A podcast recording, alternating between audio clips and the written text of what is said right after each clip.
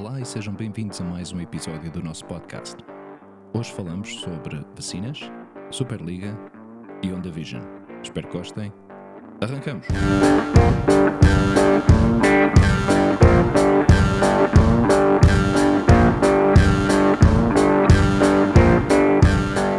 Nada, estava-te a dizer que fiz o download da aplicação da Rádio Comercial. Ah, Tu eras, tu eras, eras amante super da fã, pá, super fã. Sim, sim, Tenho os meus momentos, às vezes deixo de ouvir, depois, depois começa-me a cansar muito os anúncios. Os anúncios deles me, me cansam muito, cansam muito. E, calhar Mas olha, tu- eu, eu não usei muito ainda uh, a, a aplicação, então, se calhar, oh, mas devem ter anúncios também.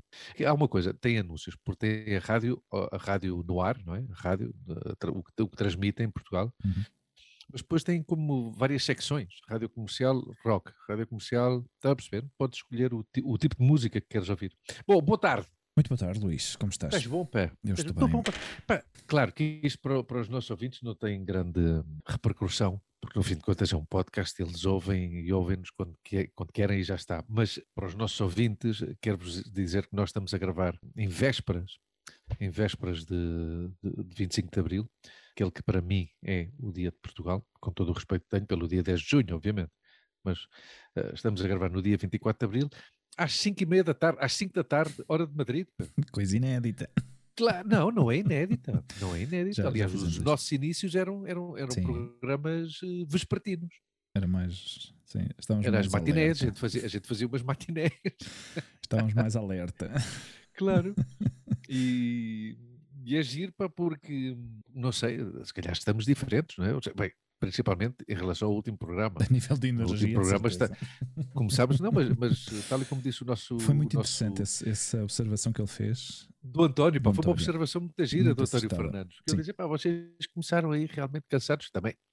Nós demos duas pistas, o nosso tom de voz, e nós assumimos que estávamos cansados, não é? Ou seja, mas, Não, mas é certo cansados. como. Sim, mas é certo como fomos eh, aquecendo, não é? Ah, e- sim, e sim, muita- sim. Houve uma altura que eu Claro, notei, claro, e depois eh, remontámos, não é? notei aí a, a mudança de ritmo eh, e ouve-se perfeitamente quando, quando estava a editar o episódio. eh, o salto foi, foi bastante Sim, já quando, evidente. quando, quando um gajo ganha pica, não é? Sim, Zap. sim, sim, porque eh, não- já não me lembro em que tema, que tema é que nos fez despertar, mas Hum. foi, foi um bocado nessa onda. Eu também não me lembro, mas, mas eh, houve, é certo, é certo que houve aí um segundo, um momento em que uma pessoa, espera lá, olha lá.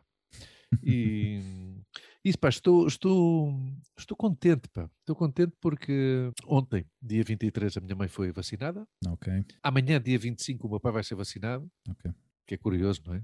Sim. 25 de Abril vai, vai, vai, vai vencer essa ditadura do Covid, não é? O, o primeiro passo para vencer essa ditadura do, do Covid, que oprime as pessoas em casa e tal. E, e nada, estou contente porque eh, isso também define um pouco, ou é como uma antessala de que, de que proximamente possa ir a, a Portugal, não é? Pelo Uhum. menos, pelo menos para ver os meus pais, é? Outra coisa é ver já o Filipe, o João, o Neves e o pessoal, se calhar é mais, é mais complicado, mas mais complicado por uma questão de segurança, obviamente, e uma Hum. questão de, de- de responsabilidade, mas os meus pais já estão imunizados. A tua mãe, a tua mãe recebeu alguma indicação em relação a isso, da- das vacinas, ou como é que vai a situação por lá? Hum, que eu saiba, não está previsto. Que eu Hum. saiba, não está previsto. A minha irmã foi vacinada, acho que a semana passada. Caramba, maravilha. Mas eh, a minha mãe não. Tem em conta que minha mãe está numa situação também delicada, então, como to- toma muito medicamento para controlar Claro. a pressão arterial e tudo isso, então deve ter. Se calhar estão a estudar para ver se é é, beneficioso ou não. não sei qual é a melhor opção. É. Realmente não falei com ela sobre isso. Eh, eh, Tu sabes uma coisa, esta questão da vacina, Uhum. ao longo da vida sempre, sempre há, há determinados tabus sociais, não é? Eu lembro-me que quando comecei a namorar com a Montse, já vai fazer 18 anos este ano, no início da nossa relação, ela já me conhecia e tal, porque a gente já tinha trabalhado juntos. Ela disse: Epá, eh, tu aqui em Espanha tens de ter muita atenção e, e não fales nem em religião nem em política, não é? Essa questão dos tabus e tal. Em Portugal, por exemplo, em Portugal, Portugal é um país bastante aberto. E uma, uma pergunta muito comum é: em que é que votaste? Já votaste? Quem é que tu votaste? Não é? E fala-se assim, não é? Abertamente. E eu acho que um novo tema tabu é a questão da vacina. Então, eu, eu, eu, eu vejo isso porque eu hoje acompanhei a, a Lu a um jogo de basquetebol, que ela tinha jogo, e houve assim umas certas reticências e tal, e até houve uma mãe que me chamou assim à parte e tal, ela falou, tu vais-te vacinar ou não te vais vacinar? Vocês das vacinas? Não sei, quando, quando me tocar, vão-me vacinar, obviamente, mas eu respeito quem não se queira vacinar. Quer dizer, respeito com umas certas reservas. Mas o que eu queria dizer é que é, é como, é como é um novo tema tabu, não é? A questão da, das vacinas. Hum. E tu aí tens uma opinião também. A mim parece-me. A mim parece-me indelicado fazer essa pergunta. Claro, a mim não me importa que me façam essa pergunta. Sim. Eu não a faço. Eu não a faço. Pessoalmente, curiosamente. Parece, mas não. Quer dizer, não a faço, ou, ou melhor, faço com pessoas com quem tenho muita, muita confiança, uhum. que pode ser tu e quatro ou cinco pessoas mais, não é? Uhum. Mas, por exemplo, esta, esta mulher com quem tenho boa relação, mas quer dizer, não, é uma relação semanal da gente se uhum. encontrar no, nos jogos de basquetebol, já está, não, não, é, não temos uma relação de amizade, eu fico surpreendido com a pergunta, mas uhum. pronto, ao mesmo tempo não, não, não a censurei, não é? Uhum. Sim, a mim, mas... a mim continua-me a surpreender, é, são estas pessoas que realmente sentem-se no direito de perguntar, às vezes choca-me yeah. mais essa intenção ou a intencionalidade da pergunta em si, que uhum. propriamente a resposta que eu possa dar. Hum. É, é a pergunta, é o cruzar uma linha que eu acho que aqui em Espanha não estão muito habituados a ter em conta. Muita gente que eu conheço que às vezes fazem perguntas que eu considero que são impertinentes, que são, hum. que são cruzam a linha do, do entrar na, na minha vida privada. Yeah. E depois, por outro lado, choca com a, a forma de, responde, de responder, não é? A minha resposta ou a minha atitude. Um, normalmente fico sério, depois uh, respondo, mas por, por cortesia, mais que nada. Yeah. E, mas não sei, tenho certa. Põe-me em evidência normalmente nessas situações. Eu não fico muito. Não sou uma pessoa feliz quando acontecem essas situações. Há sempre a opção galega. A opção galega é muito boa. Qual é? É responder com uma pergunta. Então, tu pergunta, tu pergunta-me se eu me vou vacinar. Vais-te vacinar, Luís? E tu? Claro, e tu? é? Há sempre essa. Mas vês, eu, eu aí não, não estou de acordo contigo. Eu não, um, ou seja, se há confiança entre as pessoas, uhum. aliás, eu já tinha feito esta pergunta até há uma data de meses. Mas se tu te ias vacinar ou não ias vacinar. Exato, exato, exato. Exato, mas, eh, mas, ou seja, não.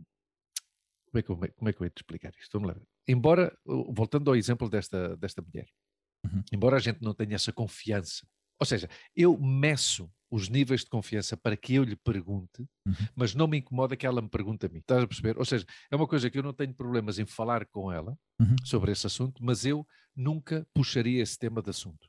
Ou seja, tu não lhe perguntarias. Ou esse tema de conversa. Tu não lhe farias Claro, eu ela não lhe iria perguntar. Não, porque ela não, porque não tenho essa confiança. Okay. E porque considero, e porque considero que a questão das vacinas, embora eu seja, eu sou crente, crente na ciência. Uhum. Eu creio na ciência.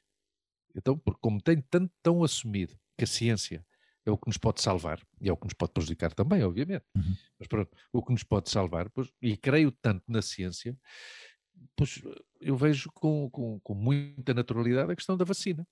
E sei que de acordo à informação que eu, que eu tenho uhum. acesso, a única coisa que nos pode ajudar a retomar uma vida uh, como a tínhamos antes, não é? é? É com a vacina. Mas eu, eu não tenho essa à vontade para, para, para puxar este assunto uh, com, com determinadas pessoas, mas não me incomoda quando essas pessoas me perguntam a mim. E respondo com total naturalidade. Ah, uhum. eu, enquanto me chamarem, eu vou lá diretamente, obviamente. E quanto antes, melhor. Hum. Eu não sei porque eu, eu, sempre vejo essas perguntas carregadas com alguma intencionalidade. Claro, hum. aí está, de juízo, não é? Hum, sim. Exato, e... aí, aí, aí dá-te razão. Porque... Por isso é que eu dizia que é, hum. uma, é um tema tabu hoje em dia. Hum.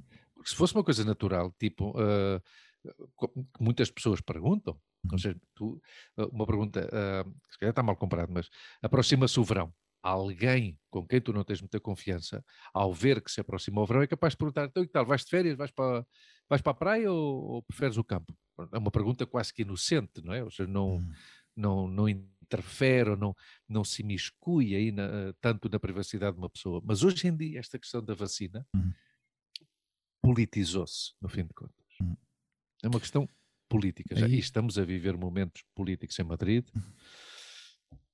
Aí é onde está, aí é onde está a grande questão. E aí é claro. onde está o ponto de inflexão sobre as pessoas ou nas pessoas que acreditam na vacina, outras que não acreditam na vacina. Uhum. Não, é, não é que não acreditem, é que desconfiam.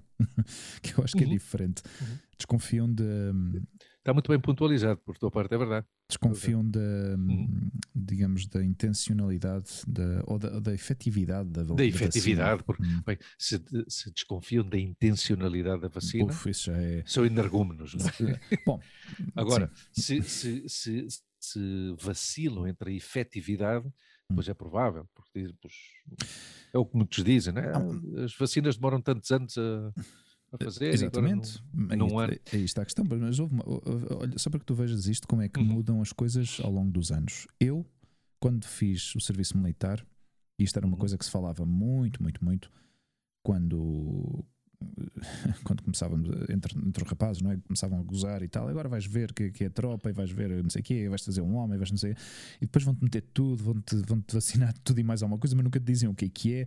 Imagina, eu com 18 anos, ou com 21, que já, já, já fiz a tropa com mais tarde, cheguei lá e, e nem sequer pensei duas vezes em deixar-me vacinar.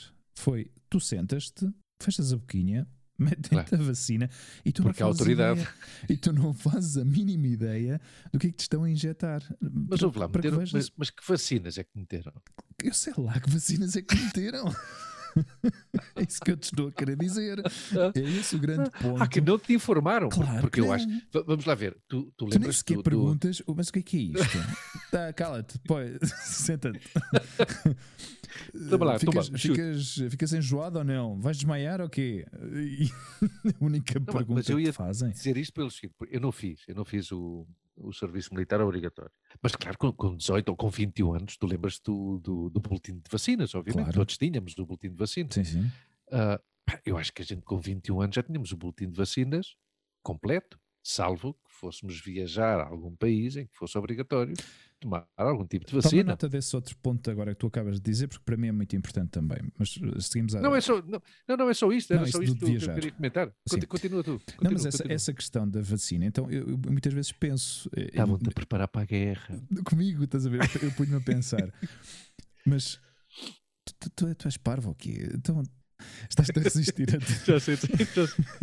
Estás-te a resistir a vacinar agora e por que raio é que há e por que raio é que tal anos baixaste as calças ou, ou do serviço lá. militar obrigatório? Oh, cara amigo, e nem sabias o que é que estavam a meter. O que é yeah. certo, o que é certo é que não ficas doente enquanto lá estás. Nesse ano.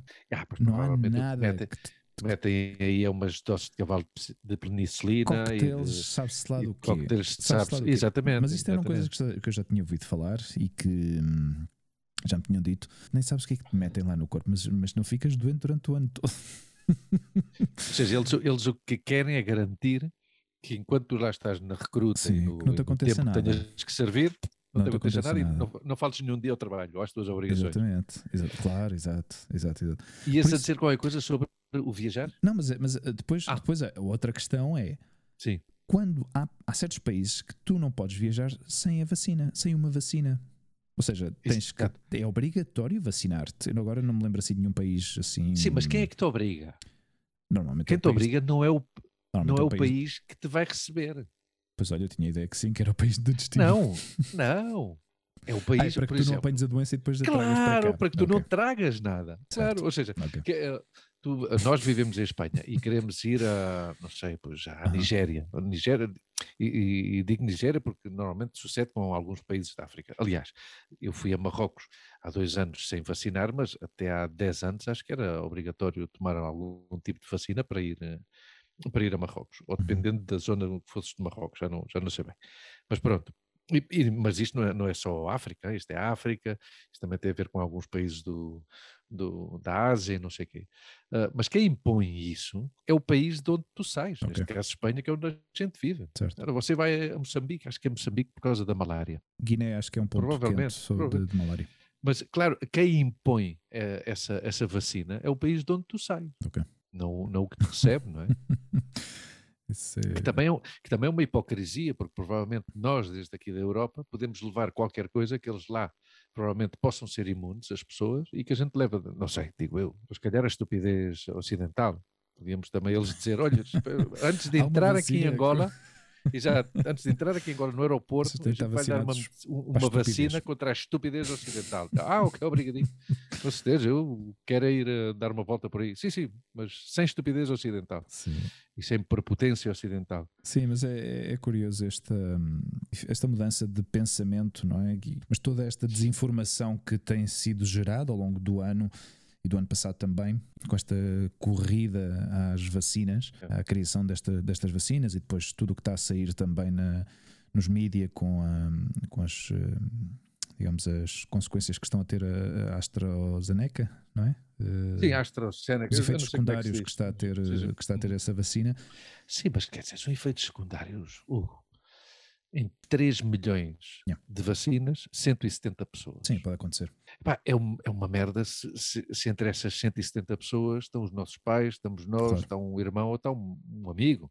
É uma merda, efetivamente. Hum. Epá, mas temos que ser conscientes. É tal história da. da, da, da ou seja, o, o, o, que eu acho que, que define uma pessoa que, que crê na, na ciência, uma pessoa que crê na divina providência, é que o que crê na ciência sabe que há, um, há, um, uma porcentagem de erro, hum. que, que, é normal que exista, não é? Claro. Os que acreditam na divina providência, digo, chamo divina providência qualquer tipo de religião que cada um professe, sempre vão justificar, tanto o bom como o mau, com uma just, vão dar uma justificação religiosa. Ai, coitado, morreu porque foi vontade de Deus. Porra, pá.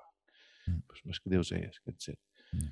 uh, a questão aqui, eu, eu eu, eu defendo muito a ideia sobre um, essa rapidez com que, com que se desenvolveram e se criaram estas vacinas. Uh, eu acredito muito, uh, pelo que tenho lido e ouvido, sobretudo de, de cientistas e pessoas entendidas na matéria, uh, há um paralelismo que eu, que eu gostei muito. Ou seja, eu, eu até me lembrei do meu sogro. Como tu sabes, como tu sabes o meu sogro, não sei se te lembras, o meu sogro era pedreiro, não é? Uhum era pedreiro e, e, aos fins de semana, durante uma data de anos, fez a, a sua casa, a sua vivenda de, para ir passar férias. E então, não sei se demorou cinco ou seis anos a fazer a casa, porque uhum. fazia ele e um genro. Resultado, se tu, para fazer uma casa, que é uma casa bastante grande, em, eh, vais empregar duas pessoas, uhum. depois vais demorar cinco anos para fazer a casa. Uhum. Para, casa para que a casa fique em boas condições e, e, e bem feita. Uhum. Claro, se tu pões a trabalhar, e, e, claro, duas pessoas, dois dias por semana. Se tu pões dez pessoas, cinco dias por semana, faz a proporção. E eu acho que o que aconteceu com a questão das vacinas foi precisamente isso. Foi que houve um, empregaram-se tantos recursos uhum. económicos e humanos e, e, e, médios também para, para desenvolver a vacina, que é normal que num ano se tenha uma, tenha uma, uma cura, não sei. Ou... Aqui, aqui o segredo seria encontrar, ou o bom seria encontrar um antivírus, não é? Hum. Porque se é uma vacina, pois provavelmente há, há especulações, há, há, há, há comentários de pessoas que, que, que prevêem que provavelmente vai ser como uma, uma vacina da gripe, não é? provavelmente no próximo ano ou durante os próximos anos, todos os anos a gente vai ter que se se vacinar contra isto. E claro, aí já entra uma coisa que podíamos ter falado e desenvolvido mais no programa anterior, hum. que são as teorias de conspiração e não hum. sei o quê, sobre as, as, as hum, diz lá para mim, as farmacêuticas. Uhum. Claro, tudo é negócio.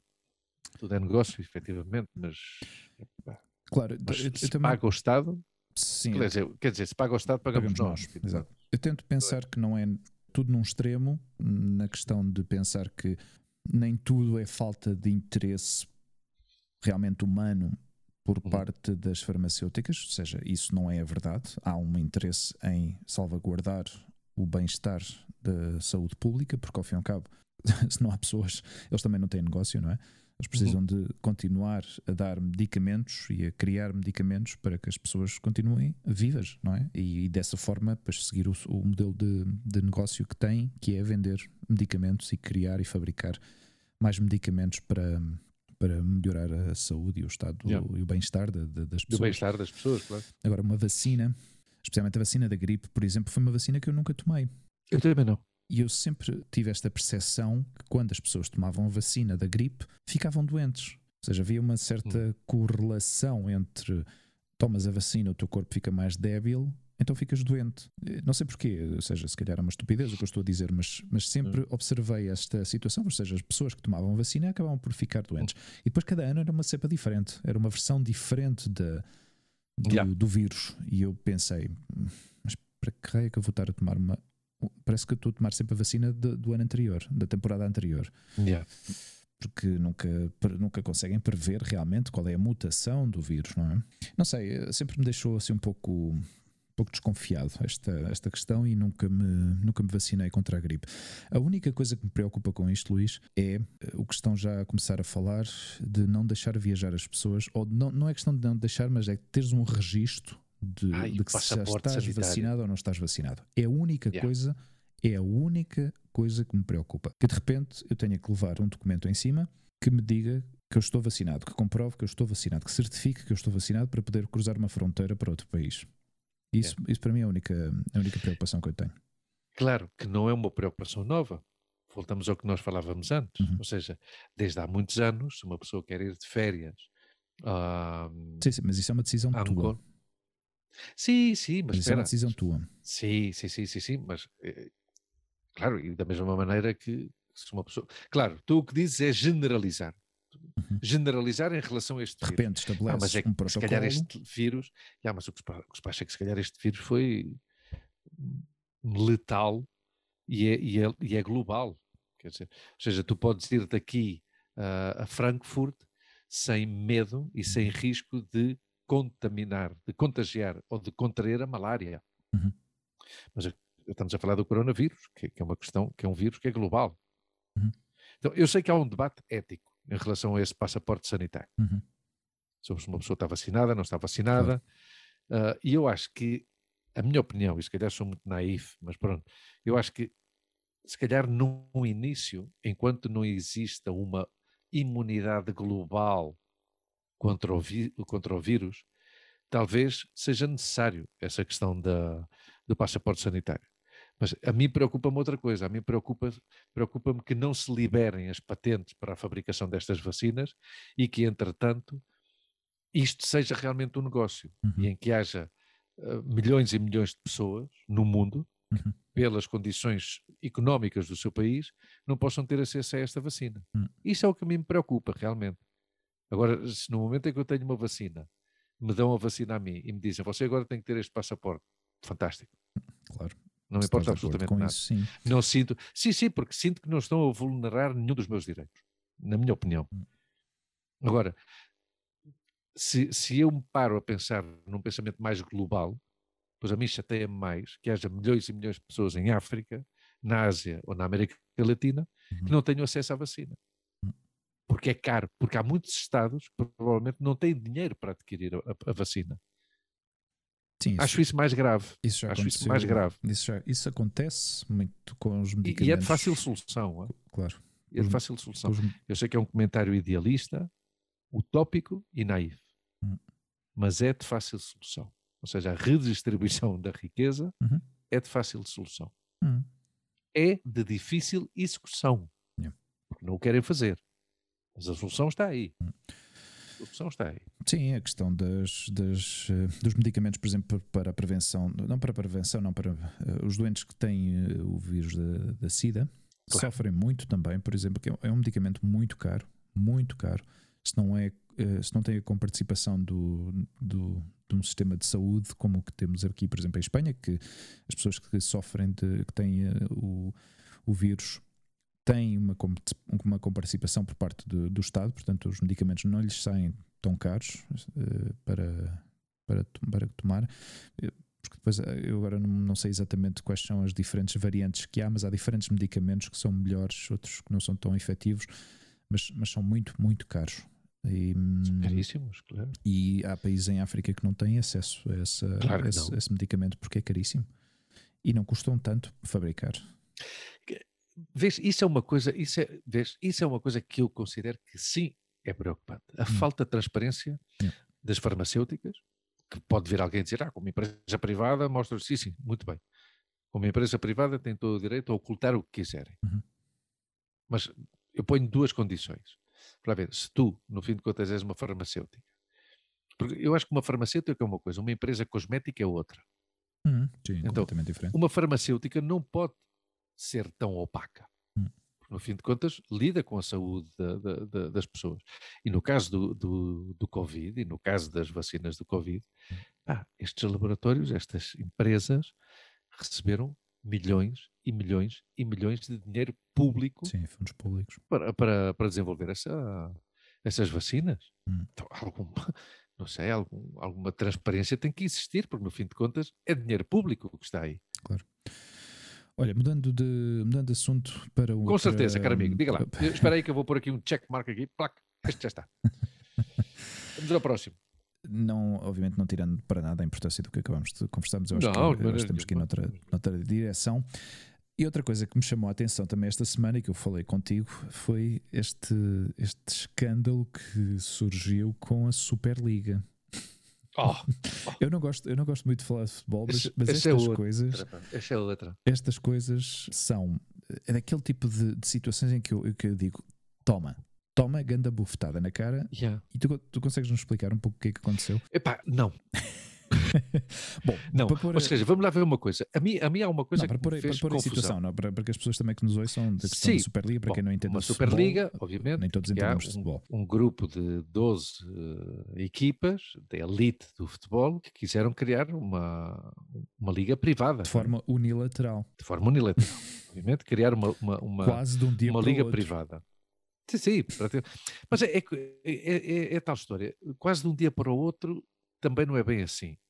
Não, isto deve ter levado alguns meses em, em claro, não, isto, não é? Isto, é, isto, é como aquela história do, de um casal. Imagina um casal, não é? Um casal e um dos elementos do casal diz, pá, eu qualquer dia agarro nas balas e vou-me embora. Mas a outra parte nunca acredita. Ah, ok. E até que há um dia que essa parte levanta-se de manhã, já tem a mala feita e vai-se embora. Uhum. A outra parte, não sei quando acorda ou quando sai do duche, não sei o quê, vê, vê que a outra pessoa já não está. Porra, então este gajo foi-se embora e deixou aqui o dinheiro. claro, o outro sai, dá uma volta, não sei o quê, fala de liberdade, é pá, já estou livre, não sei o quê, depois diz, pá, porra, tenho que voltar porque eu, eu sozinho não consigo. Então regressa para cá. E começam as histórias de novo, provavelmente continuam a discutir, não sei o quê. Isto, mais ou menos, é assim querem-se ir embora, não sei o quê. A mim o que me faz confusão é que os que se querem ir embora uhum. são os que têm mais dinheiro. São os mais ricos, claro. E dizem que, tem, que, que saem para salvar o futebol. eu, eu, eu penso assim, então espera aí, espera aí. Então, eu gostava Por de favor. falar com o presidente do Famalicão, com o presidente do Penafiel, claro, com o presidente do Saragossa, claro, com o não presidente do Saragossa, não foram com o presidente do Mirandês, e se calhar até nem temos que descer tanto. Deixa-me falar com o presidente do Valência, uhum. deixa-me falar com o presidente do Sevilha, que é o clube que acho que tem mais uh, taças da UEFA, não sei o quê. Então aqui, há qualquer coisa aqui que não o Sevilha, sim, o Sevilha tem um palmarés na taça UEFA que tu não imaginas.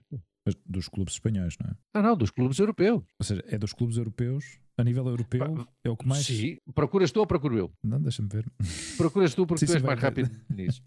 E eu, entretanto, vou entreter o pessoal. Então, isso foi o que a mim me confundiu. Vamos lá ver. Pá, se, se, eles eh, fazem isto para salvar o futebol, coisa que eu, sinceramente, eu não sei que, que, tipo de salvação é que necessita o futebol, porque eu, o futebol, o que vejo é o Real Madrid aqui, não sei se tu já passaste pelo Santiago Bernabéu ultimamente, mas estão não. a fazer uma obra não sabia. vai ser, um, não sei se o melhor estádio do mundo, mas pelo menos de, da Europa dos melhores. Seja, e é, obviamente, o presidente, não o proprietário, porque ainda faz parte do, dos sócios, o clube, mas o presidente é um dos homens mais ricos de, de Espanha. Yeah que é o Florentino Pérez. Então, conseguiste ver aí o palmarés sim, do, Sim, sim, tem um recorde, pelos vistos, aqui segundo a Wikipedia. Acho que é o tem, clube com mais troféus da, da UEFA. a record six UEFA Cup Europa League titles. Ou seja, tem seis, claro. seis, uh, seis. taças UEFA e Liga Europeia.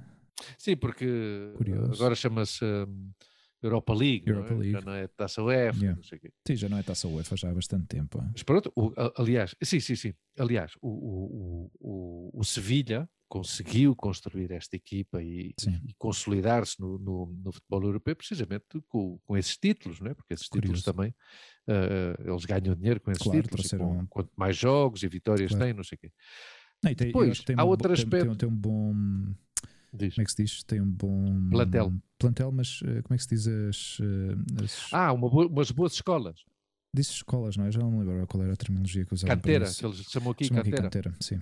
Sim, sim, sim. sim as escolas. As escolas. Sim, tem Mas, aliás, sabes, grandes jogadores das escolas, escolas de Sevilha. A parte das escolas, sabes o que é que tem? Tem umas boas escolas, mas também tem um diretor técnico, que é um ex-guarda-redes do, do, do Sevilha, que é o Monchi. Uhum.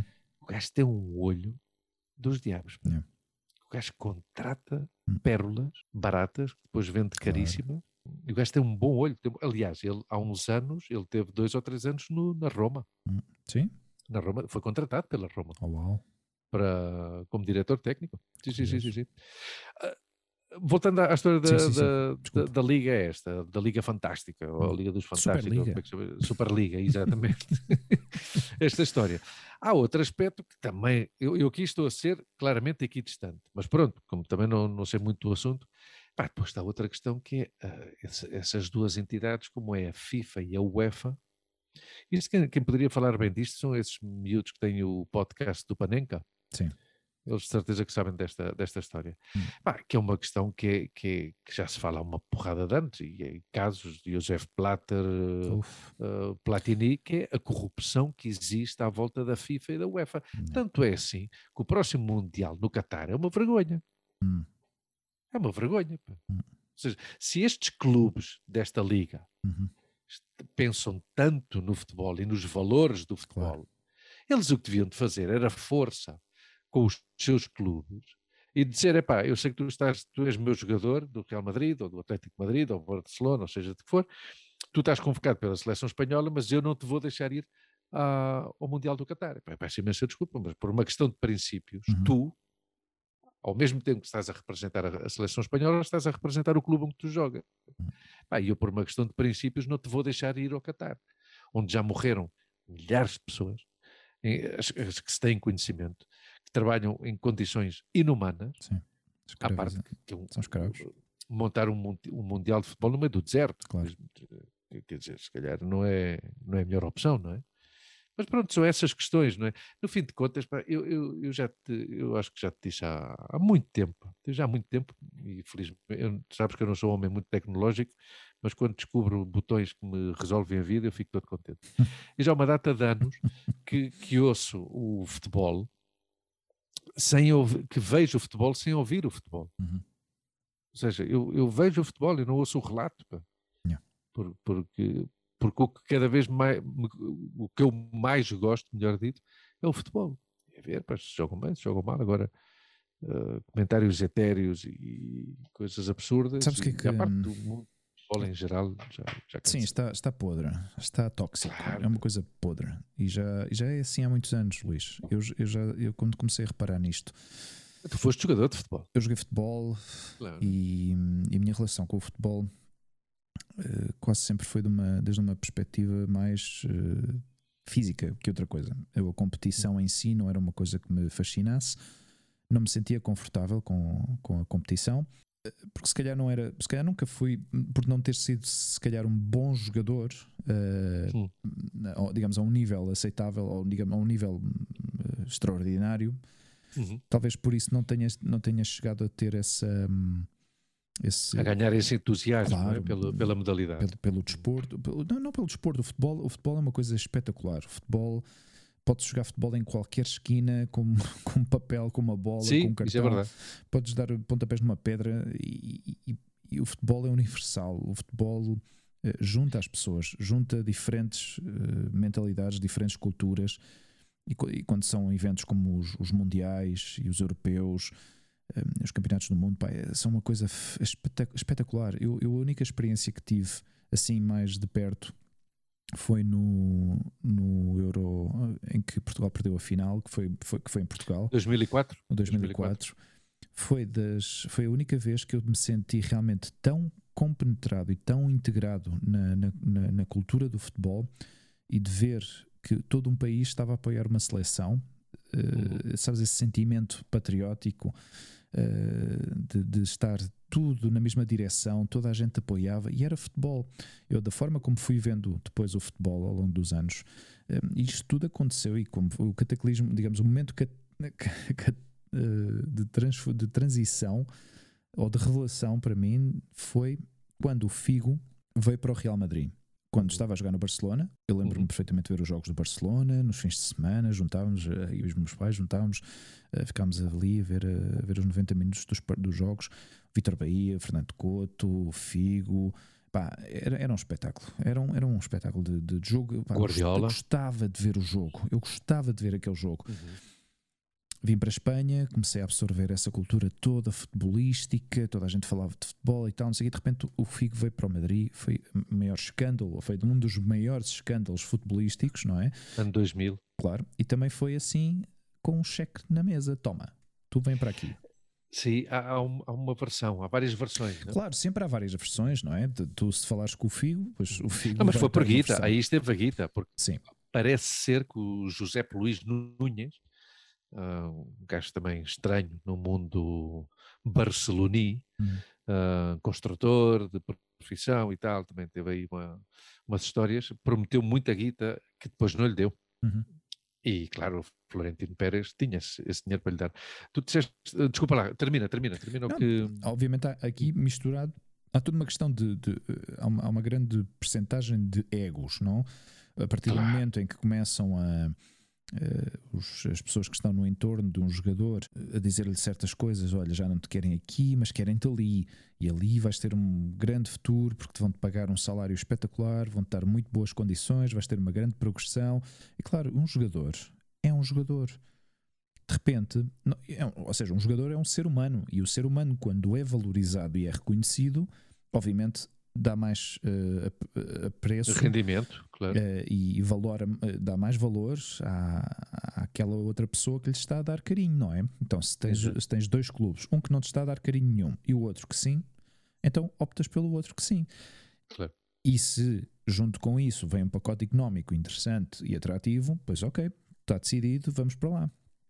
E eu comecei a ver depois voltou outra vez a acontecer a mesma coisa quando o Figo saiu do Real Madrid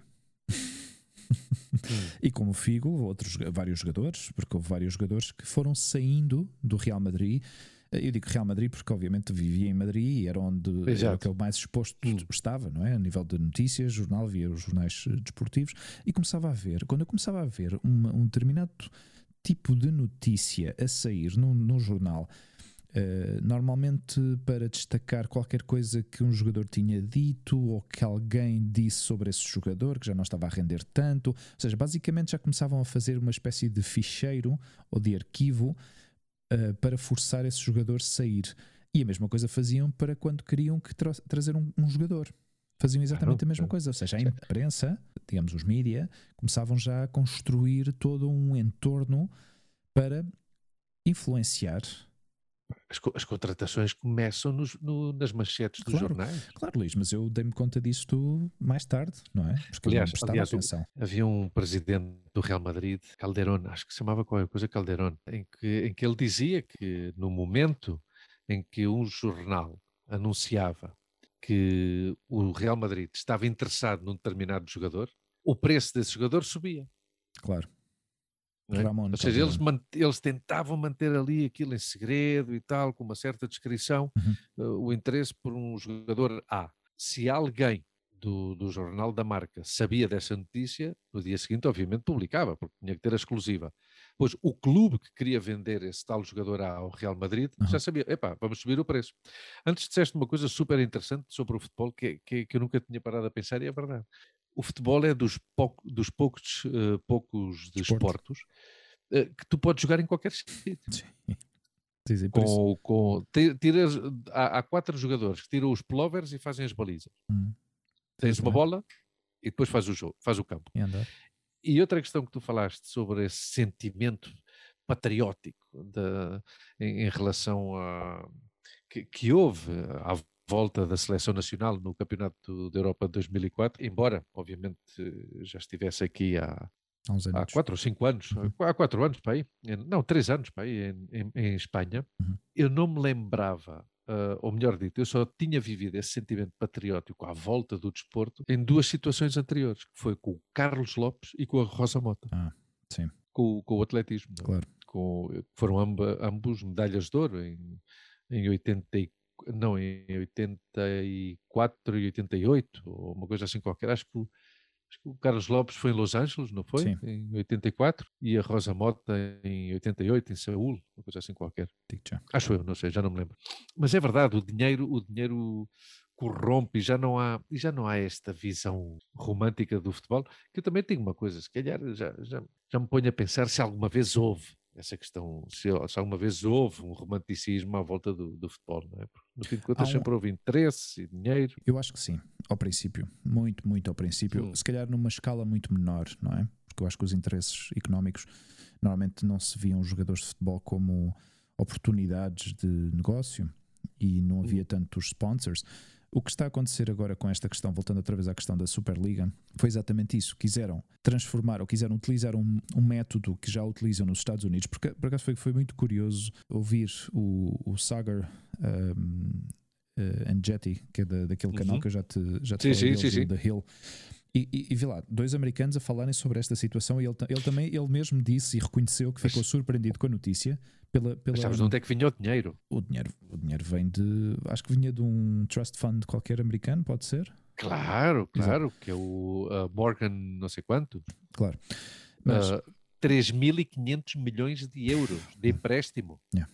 Imagina. Ou seja, estes clubes iam se juntar, claro. mas com, tinham pedido um empréstimo de 3.500 milhões de euros ou de dólares. Claro, isto, isto, aqui é, ou seja, toda esta estrutura está feita simplesmente é para sanear. Ou seja, estes clubes devem estar em dívidas até às trancas, não é?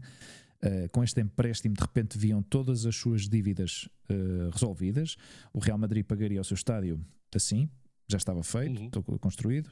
Aqui é o investimento feito para o era. Era ganhar guita, ganhar guita, porque as infraestruturas, sim, sim, no fim de contas, tu... já, estão, já estão montadas. Sim, sim, mas, infraestruturas mas, mas já estão recuperavam muito rapidamente essa Rapidamente, aí é? está, aí está. E por outro lado, o que eles, o que eles eh, diziam era exatamente isto: que, que quiseram trans, eh, quiseram exportar um modelo de, de desporto, de, digamos, de negócio que se aplica no desporto americano, no futebol americano e no, e no basquetebol americano, como se fossem franquícias, franquia, franquias não é? De repente os clubes deixam de ser clubes, são franquias e são uh, geridas por uh, como se fossem empresas. Então estas empresas não têm uh, lucros, pois uhum. substituem jogadores, substituem técnicos, treinadores um, e, e, tudo à volta do marketing, basicamente, não é? E, a, a mim o que me faz confusão é Desculpa lá, o que me faz confusão é como é que esta gente, que são uns gurus das finanças, porque eu ouvi hoje de manhã na rádio as declarações desse tal Trust Fund do, dos Estados Unidos a, a, dizer, o homem a dizer, eu acho que nós não planificámos muito bem isto porque não tivemos em conta a reação do público. então, primeiro, foi posto completamente esta é a prova. Não, não, esta é a prova definitiva que no mundo das finanças não se pensa nas pessoas. Claro. Primeiro, o que é que importa as pessoas? O que importa é o dinheiro. Claro. É? Seja, isto é a definição clara e a, e a prova de que esta gente vive num, numa borbulha, vive no seu mundo e que o resto é a plebe, não é? Sim. E depois, a mim, o que me faz confusão é como, como é que não conseguiram prever essas, essas questões. Porque eu não sei nada da economia, mas eu sei que quando, quando antes de, de se levar a cabo um negócio, faz um estudo de impacto. Eu vou investir tanto, quanto é que eu demoro em recuperar o que vou investir, a viabilidade do negócio, isto, aquilo e a outra coisa. O que tu falavas de, de, de imitar um pouco o, o, formato da NBA e da NFL e essas coisas, isso já existe na Europa com a, a Liga Europeia do Basquetebol. Okay. Ou seja, esse, esse torneio é um torneio privado, não é da FIBA. O que se passa é que acho que está feito de outra forma. Acho que está feito de outra forma e não é tão uh, obsceno como o que pretendiam fazer com o futebol. Eu, para mim é obsceno, sabes, é obsceno a partir do momento em que tens o nome de um banco detrás do nome de uma equipa. BBVA ah, Real Madrid, não, não sei se é assim ou não, não faço a mínima ideia. Não, não, deixei, um, deixei agora. Uh, caixa, caixa, Caja, não sei quê, uh, Valladolid. Um, sei lá, Sim, Unicarra, Unicarra de Málaga, por exemplo. Claro, eu não sei os nomes e peço desculpa, não, não sei os nomes, mas, mas é, é isso. Para mim, essa parte é obscena. Ou seja, pôr o nome de uma empresa à frente não, do nome de uma equipa. A equipa é Dependendo equipa. de qual é a empresa. Porque as empresas precisam de, de, de, ou seja, precisam de patrocinadores. Ou seja, o Sporting Clube de Portugal, que é o meu clube, é o nosso clube, tu és do Sporting também, não é? Eu não gosto de futebol. Luís. Ah, ok, peço imensa desculpa. Gostas de handball? Porque o Sporting tinha uma boa equipa de handball também, acho. Eu não tenho preferência Mas pronto, o, o, o, o, Sporting... Vou ser, uh, não vou arriscar o meu nome da, árvore genealógica neste momento. Depende das empresas que patrocinam uma equipa. Uh, por exemplo, houve uma época que o Barcelona, tu sabes que o Barcelona foi dos últimos clubes em ter publicidade. Sim tinha essa parte romântica, claro. porquê? Porque tinha uma massa associativa que, que os mantinha. Sim, sim. Aliás, há uma massa associativa do Barcelona, que isto não é lenda urbana, é verdade, que, uh, porque o, quando ele, tu sabes qual é o lema do Barcelona, não é? Não. Barcelona diz que é mais que um clube, mais que um clube. Ah, ok. Sim. Mais que um clube, que um não é? Sim. Seja, não sei se ainda existe, mas o, o Barcelona sempre teve muitos sócios uhum. que pagavam a cota de sócio, mas nem sequer iam ao estádio, uhum. porque era uma questão cultural, não é? Ou seja, o, o Barcelona, o Camp Nou, esse estádio foi durante anos um refúgio para que as pessoas Sim. falassem catalão, porque estava proibido no, no, no tempo do franquismo e essas histórias yeah. todas. E durante muitos anos, aliás, foi dos últimos, no, isso, está, isso, está, na internet, obviamente. Sim, sim, sim. Quando, sim. É, quando é que eles começaram a ter aliás, publicidade? Eles, e a primeira publicidade que tiveram Exato. foi o Unicef. Exatamente, exatamente. Era isso. O gajo pensa, e a Unicef está aqui, está para isto? Hum. Não sei se era, era simbólico. Era simbólico, exatamente. O Sporting, que eu ia dizer antes, teve eh, um dos, um dos patrocinadores que eu, que, eu, que eu me lembro e que achei eh, que acho muita piada, era uma cerveja dinamarquesa que era Fax. Lembras? Acho que isso era uma, uma, uma cerveja Sim. da Dinamarca, o que era, que se chamava Fax. F-A-X-E. E, e, e vê bem, e anunciava álcool, uma, álcool, uma coisa que está proibida agora, álcool e tabaco, não sei o quê, está proibido. Sabes o que é que eu encontro obsceno, por exemplo, no caso do Real Madrid? É que uma casa de apostas é, é um dos seus principais patrocinadores. Ok. E eles ah, levavam isso Bet, na camisola. Acho que era Betwin Bet, ou Bwin ou uma coisa qualquer. Ah, uma coisa assim. Isso é que eu considero, porque ainda por cima, isso é, um, é uma lacra social a questão das casas de apostas aqui em Madrid. Uhum. Ou seja, é uma vergonha as casas de apostas aqui em Madrid que estão instaladas nos bairros mais humildes. Hum. Seja, tu, vais pela, tu vais pelo bairro Salamanca, pela Calha Serrano, sim. Príncipe de Vergara, La, Lagasca, tu não vês uma casa claro. de apostas aí. Sim, sim, sim. Sim, aqui em Barajas passa, passa, Claro, passa por Barajas, passa pela hum. Elipa, passa pelo Carabanchel. Vergonha, pá. E, e, estão a criar autênticos dramas sociais, estes, estes sacanas. Claro. Este, este do fax não terá coincidido com, com a. Com Sousa Sintra. E, e, ah, não. Ah, ok, claro, por causa das cervejas. Não, mas mas o Peter Schmeichel não, não, não, foi, não, não era guarda-redes nessa altura? Se calhar não. Oh, meu, o Peter Schmeichel foi campeão, ou seja, o Peter Schmeichel... Isto, porque isto foi em 93, 94, parece, pelo que eu estou a ver aqui na internet. Não, porque o Peter Schmeichel, grande guarda-redes, acho que o filho dele é guarda-redes também. Sim. E ele acabou a carreira no Manchester United e foi para o Sporting e no primeiro ano que ele que chega ao Sporting, o Sporting é campeão depois de 18 ou 19 anos, ou uma coisa assim qualquer, que acho que foi na temporada 2001, 2002, ou uma coisa assim qualquer, que eu já estava em Porto Rico. 99, seja, 2001. Eu, como? 99, 2001. 99, 2001. Ah, ele jogou de 99 não, a 2001. A 2001 no Sporting, sim. Ok, mas então não foi, então não foi campeão no primeiro ano, acho que foi campeão no segundo ano, uhum. 2001, 2002. Provavelmente, não sei. Mas olha que ainda jogou depois no Aston Villa e no, e no Manchester City, é? Sim. Pelo que eu vejo aqui na, o, poxa, então o gajo. Bem, ele era. Ele era mas fisicamente era potente. Os guarda-redes guarda normalmente têm. Sim, também tem mais. Tem uma, tem uma, uma carreira Peter mais. Shilton, por exemplo, foi uma Sim, coisa espetacular. Acho que até aos 42 ou 45 aquilo foi uma e coisa. E o Grobler. Lembras do Grobler? Grobler, sou-me o nome, mas agora não me lembro. Grobler. Uh, acho que tinha nascido em África, Sim. tipo de pais uh, colonos britânicos, ou uma coisa assim qualquer. Grobler, não sei como é que se escreve. muito nome. E eu acho que esse homem também, também jogou até muito tarde, o Grobler. Bradley Grobler. Bradley Grobler? Não, mas isso é, é striker, não? Não sei, não sei. Não, agora não, não encontro não sei aqui. como é que. Hum. Gro, Groeblo. Qualquer coisa assim. Não faço Guarda-rede. É que o nome soa muito. Gro... Sim, sim, sim, sim. Eu acho que era. Goalkeeper. Não sei se ele não jogou no Liverpool. Não sei se o gajo não jogou Bruce, no Liverpool. Bruce, ah, ok. Bruce Grobler. Grobler. Oh, ok, ok, ok. Bruce okay. Grobler. Sim, Exato. Zimbabwe. Zimbabwe. É da Zimbabwe. Yeah. Sim, sim, sim. sim eu lembro, lembro perfeitamente. Este tipo era um espetacular. Jogou no sim, Liverpool. Sim, sim, sim. sim, sim. O Grobler. incrível. Bruce Glover. Eu, tenho, eu, tenho... Vês, eu às vezes gosto de falar de futebol, pá. Mas, mas, é... mas, as minhas conversas de futebol baseiam-se na, na, nas memórias claro, que eu tenho. Nas velhas, porque... nas velhas glórias. Claro, nas, claro, velhas, porque, porque nas velhas glórias. Hoje em dia, nas velhas glórias. Como é que o, o, futebol de hoje em dia, Luís, não tem, para mim, não tem nenhum atrativo. Não tenho nenhum interesse em. em... Hugo, desculpa lá. Eu, eu lembro-me, eu gostava do futebol dos homens feios.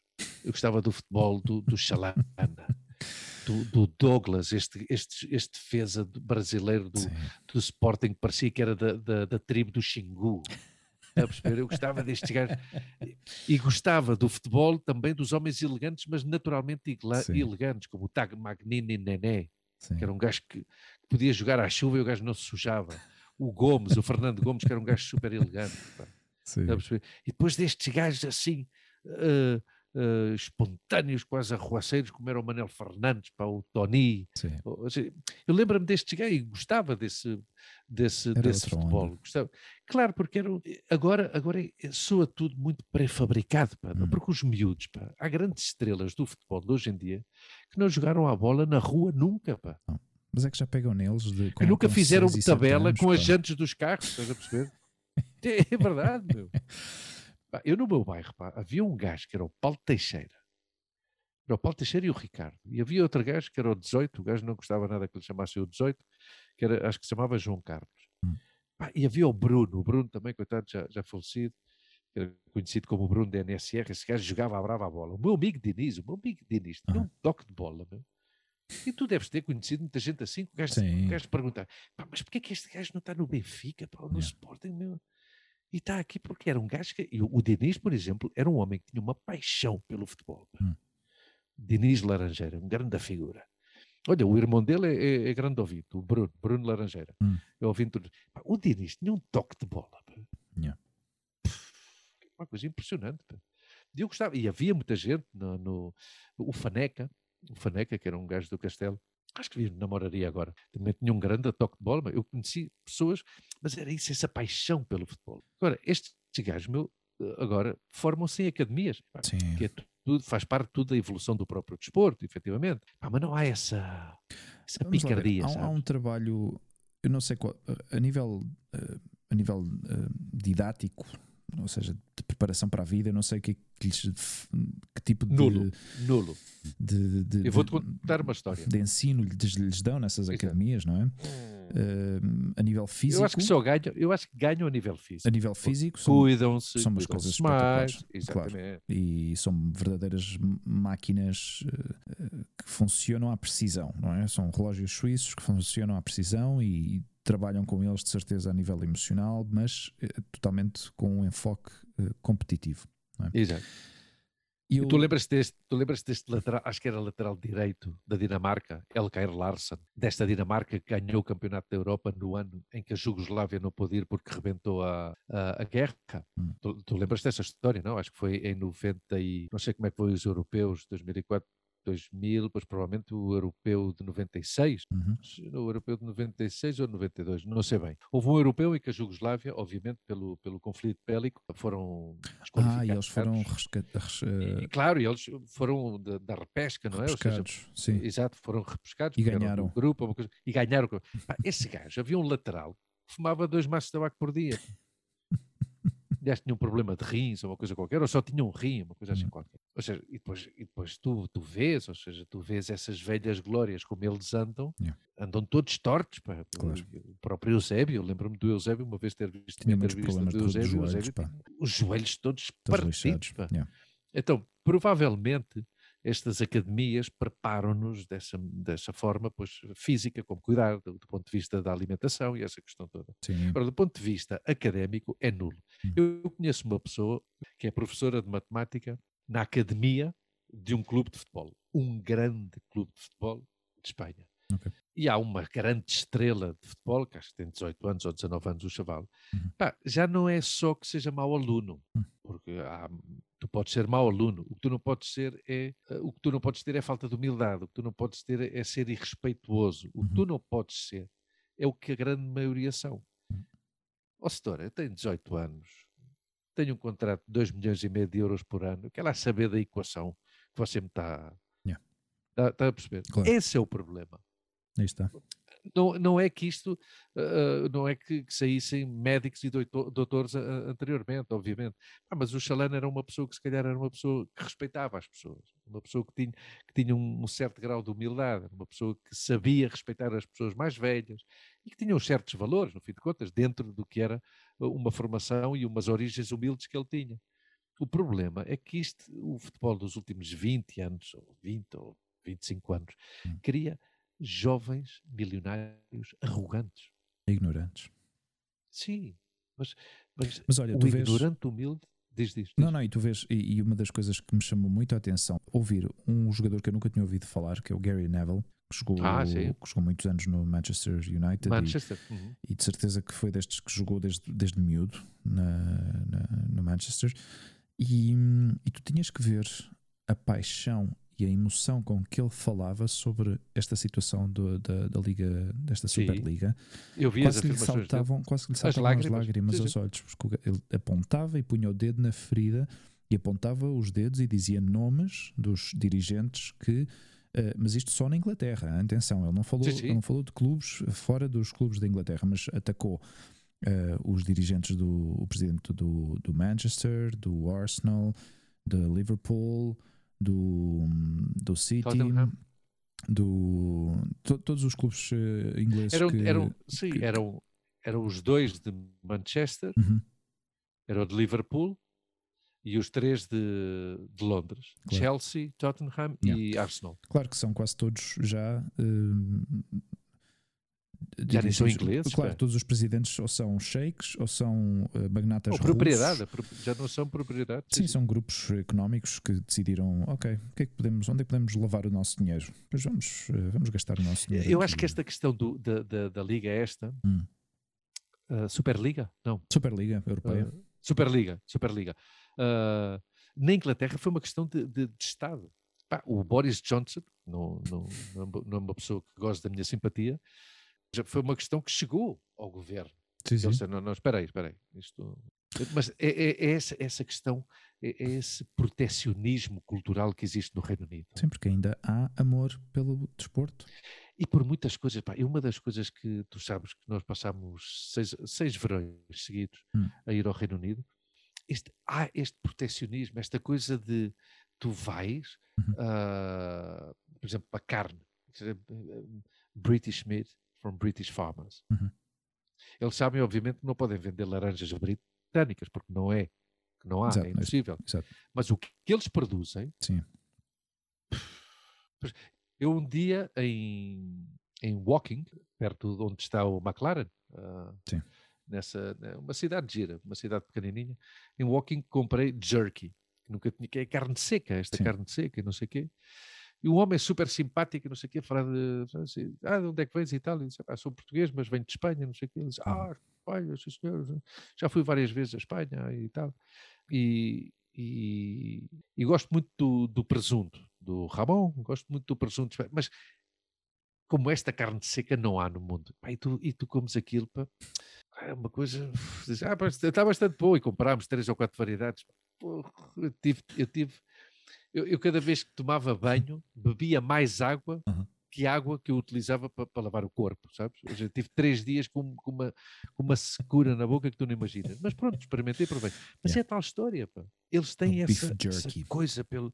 Beef claro, jerky. Essa, yeah. Beef jerky, isso é. Tem essa... essa orgulho. Essa, esse orgulho, exatamente, essa questão patriótica e essa defesa, esse protecionismo, yeah. que vê bem que eles que essa, toda esta questão da, da, da, influência da comida indiana e do, dos condimentos indianos e não sei o que eles fizeram, fazem como par, uh, parte deles mesmos. Porque, Integram isso na contas, cultura deles, não é?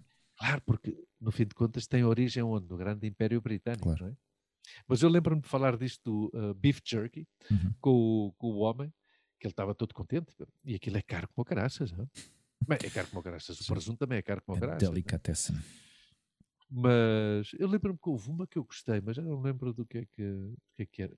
que não era só bife, Ou seja, uhum. era bife, havia também de veado, havia de. Eu acho que esse, eu acho que eu, eu acho eu que a origem desse tipo de carne está hum, como um pouco a origem do nosso bacalhau seco, não é?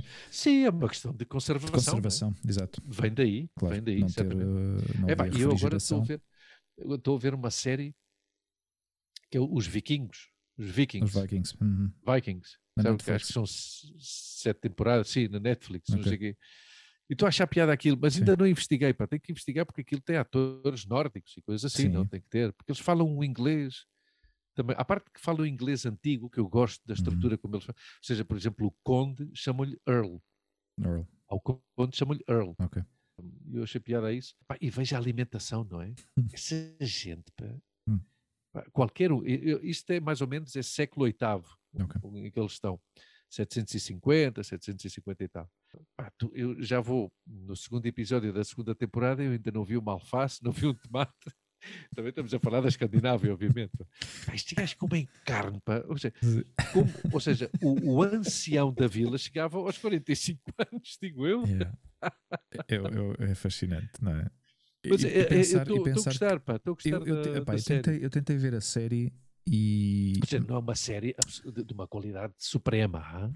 Não, porque basicamente é. aquilo ao fim e ao cabo é mostrar um pouco o que é que, que, é que os, como, é que os Vikings, como é que os Vikings eh, acabaram por eh, ter a ascensão que tiveram e, e conseguiram. Exato, vai um bocado por aí, claro. não é expansão, não sei o quê. Só pensar que eram para aí, deviam ser para aí uns 15 ou 20 que começaram com esta história toda, não é? Claro, mas tu, tu sabes que há comunidades na, na Escandinávia, não sei em que país, que vivem como os vikings. Ah, sim? Não sabia. Sim, Claro, mas é, é tal história. Se tivesse aqui o Filipe, já estava a dizer: não, esses filhos da puta dos escandinavos, como têm guita para fazer o que eles quiserem, pois claro, o gajo diz: tenho guita e vou viver como um vikingo. Tá é assim mesmo, não é? Mas. Que giro. Mas possas viver, viver sem aquecimento e hum. viver numa barraca na, na, na Dinamarca, yeah. um bocado ser otário, não é? Mas pronto, estou a gostar da, da série por isso. Sim não sei, é uma, é uma cultura que eu conheço muito pouco, não sei se do ponto de vista histórico hum. está bem preparado ou documentado sim, ou não. está bem imagino documentado. Que sim, yeah. Imagino que sim, hum.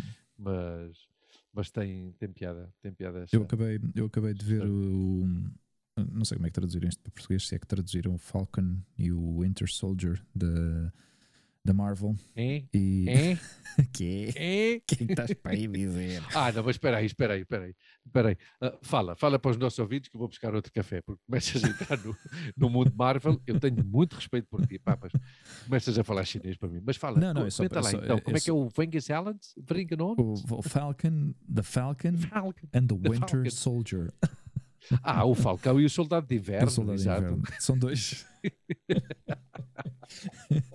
Dois, dois, personagens. De inverno que... ou invernal? Pois não faço ideia. Eu acho que é Winter Soldier, eu acho que é inverno. Soldado de Inverno. Claro, porque invernal é wintery. Seria wintery. Ah. Peço desculpa.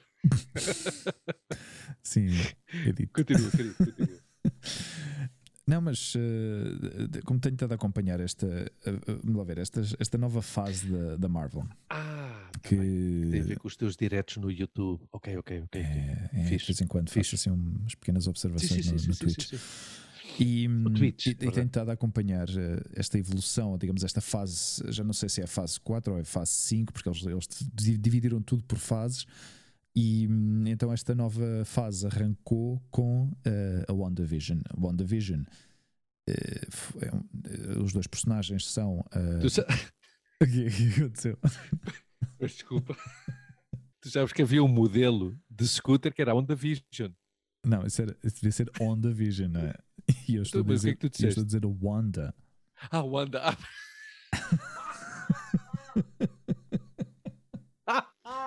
Não é, não é Honda. Peço desculpa, Honda, corta isto depois. Honda. Não é Honda, não é Honda. Honda? Não, é Wanda.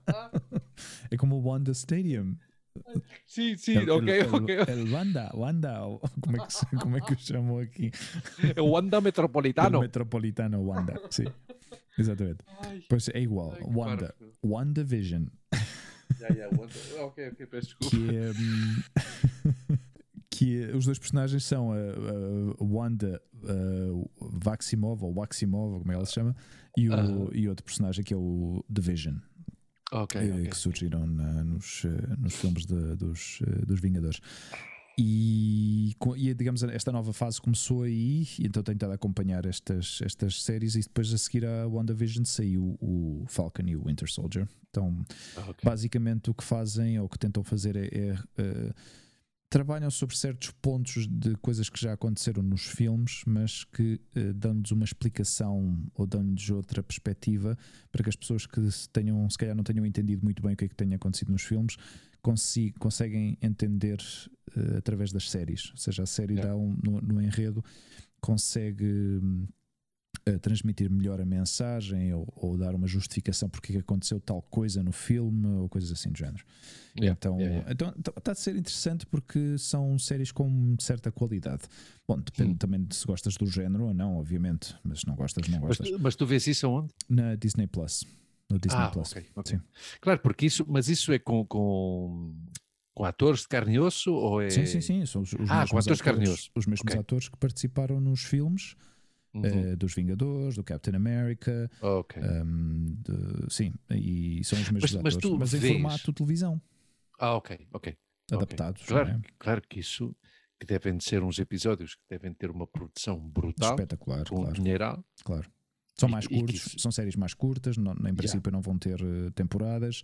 Uhum. Uh, o, da, o da WandaVision, por exemplo, foram nove episódios. Uhum. O do Falcon e o Winter Soldier foram seis. Eu, eu, um dia, não tem nada a ver, mas pronto, falando disto que são séries muito caras, não é? Que, que, há muito dinheiro aí à volta, Sim. tanto de gasto como posteriormente de lucro. Uhum. Uma vez estava, houve um ator espanhol que participou num dos, uh, como é que é isto, do Jack Sparrow, dos Piratas do Caribe. Piratas, ok. Exato. E não ele estava lá a falar, e não sei. Ah? Não foi Bardem? Não, foi, é, é outro, pá, que é um ator catalão que eu gosto da brava dele, que é o Oscar Rayaneda. Oscar Rayaneda, um gajo que tem um estilo espetacular, meu, é um gajo que fez um, é, é bom ator, é muito bom ator. Ele trabalha muito nos Estados Unidos também. Uh, um pouco estereotipado nos Estados Unidos, pela pinta que ele tem, pois faz muito narcotraficante e coisas assim. Mas há um filme muito bom espanhol que, que, que é sobre a, a, vida do Camarón, e ele uhum. faz de Camarón. E é um, e é um bom. O gajo é bom ator. Gajo é bom ator. É, bom, uh, o que eu ia dizer era o seguinte: ele estava numa entrevista a falar de, depois que ele participou nesse filme e, e, e depois começaram a falar sobre o dinheiro. É impressionante uhum. essa, essa, essa marca do, do, do Piratas do Caribe. Uhum. Primeiro é impressionante o custo de cada filme, mas depois tu vês o uhum. payback Hum. Ou seja, o que eles ganham yeah. é impressionante. É impressionante. Uma coisa Sim, aliás, brutal. O, o, o êxito de, destes filmes, destas produções, normalmente uh, define-se no primeiro fim de semana de lançamento. É verdade, é verdade. Sim, sim. É como o indicador, não é? Exato, é a referência que eles têm. As referências. Exato. Exato. E se tem uma, estreia, uma má estreia, pois uh, mais ou menos já sabem Ver. É mais difícil recuperar. É? é? mais difícil recuperar porque em seguida fazem os, os forecasts, não é? as, as previsões, de, as previsões. De, dos lucros e depois até que chega ao mercado não sei o que, ao mercado chinês, ao mercado europeu, ao mercado não sei o que, depois o streaming, yeah. depois os, os DVDs, os Blu-rays e não sei o que, então fazem logo todas essas, essas, essas previsões. E, e, já sabem se um filme vai ter eh, grande êxito ou não e se é capaz de recuperar o, o investimento. Sim, Oscar yeah. Rayanada é Garron. Rayanada. Exato. Garro. Ou gajo. Sim. Garro, é verdade, é verdade. Ele é, ele é catalão, Sim, é, entrou, do Hospitalet. Entrou é... nos Piratas do Caribe The Spaniard, 2011. Claro, fazia The Spaniard. Eu já não faço a mínima ideia. Pois olha, eh, eu e a Monte fomos ao teatro ontem. Ah, é verdade. E que tal correu? Sim. Tal correu bem, pá. Correu bem e gostámos de ir numa sala pequenina, com muitas medidas de segurança. Uhum. Uh, até passámos um bocadinho de frio porque estava hiperventilada, uhum. sabes?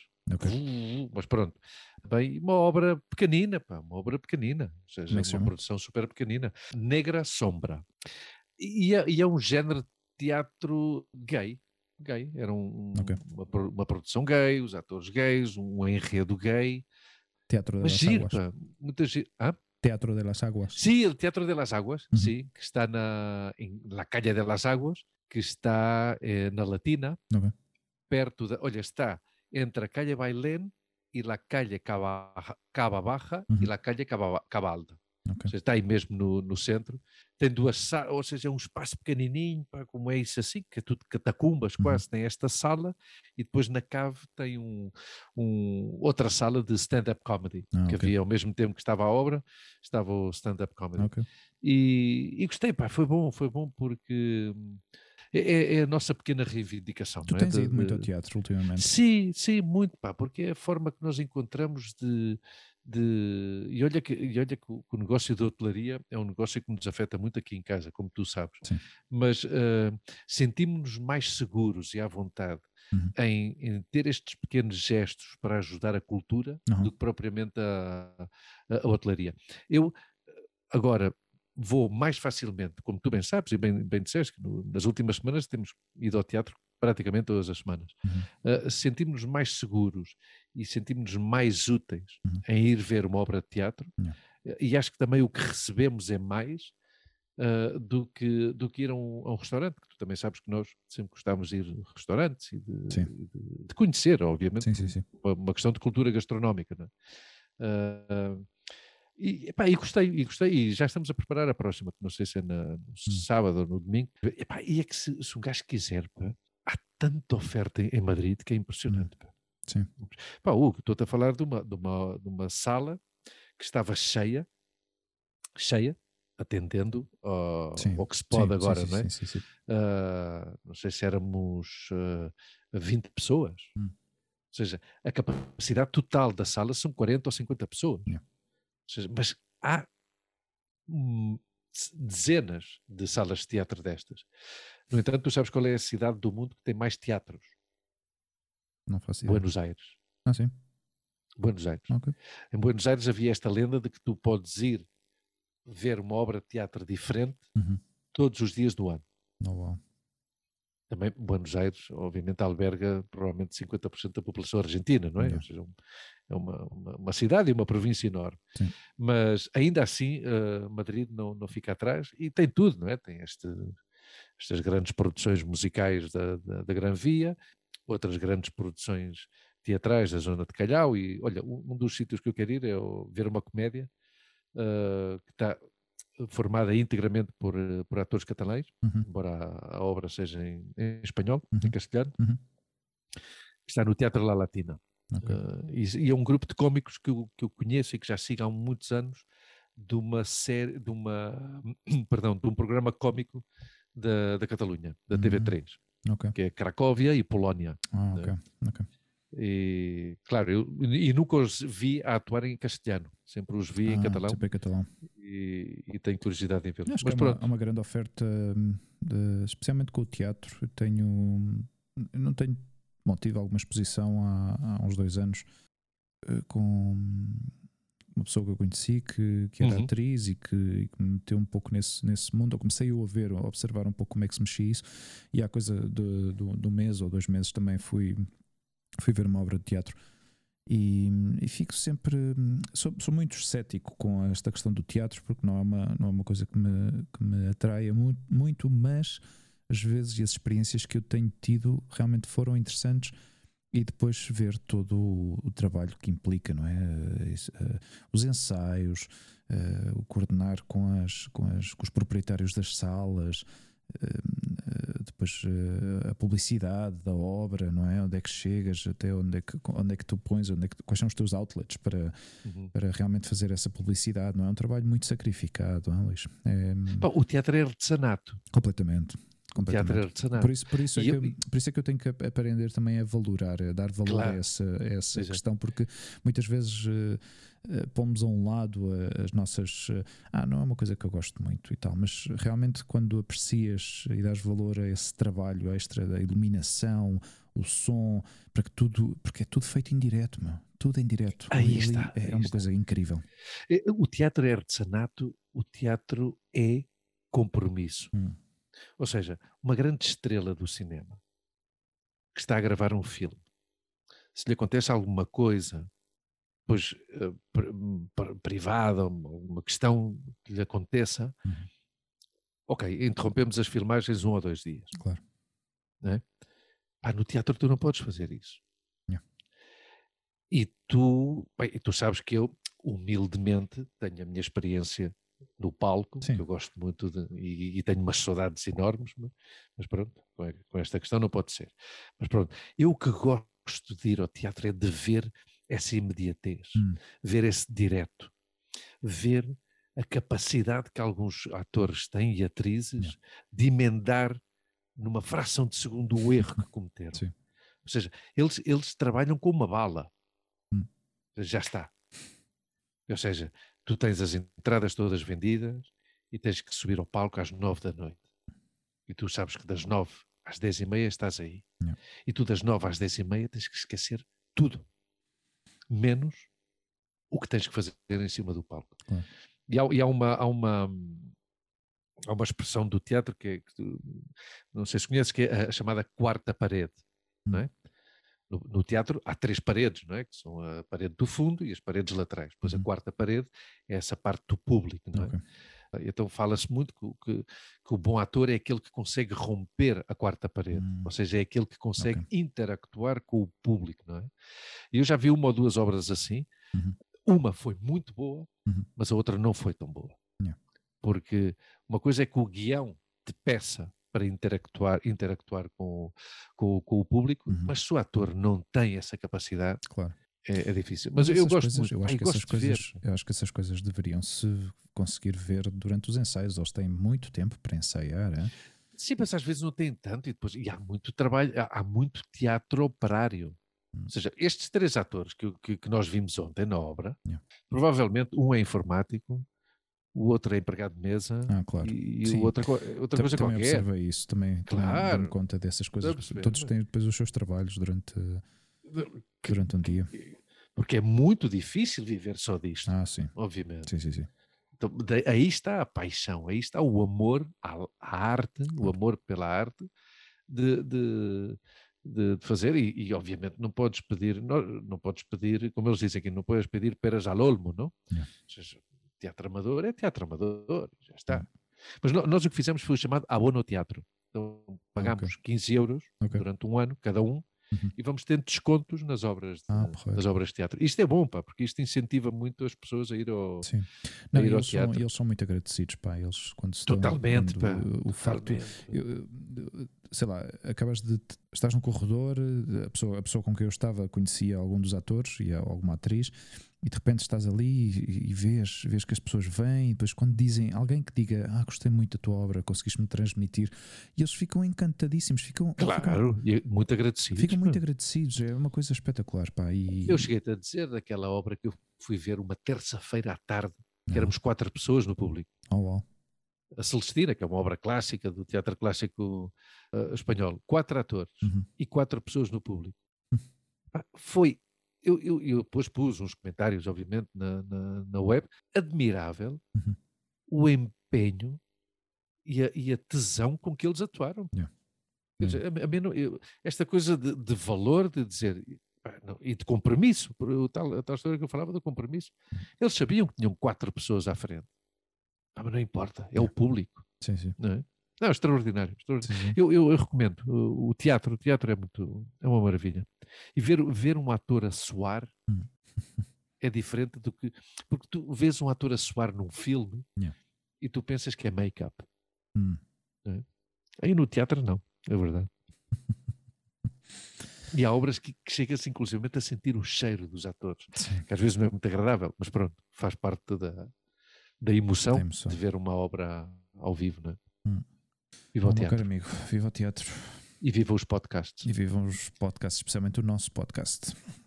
E viva que quando os nossos ouvintes ouçam isto já é. Já passaram alguns dias, mas uhum.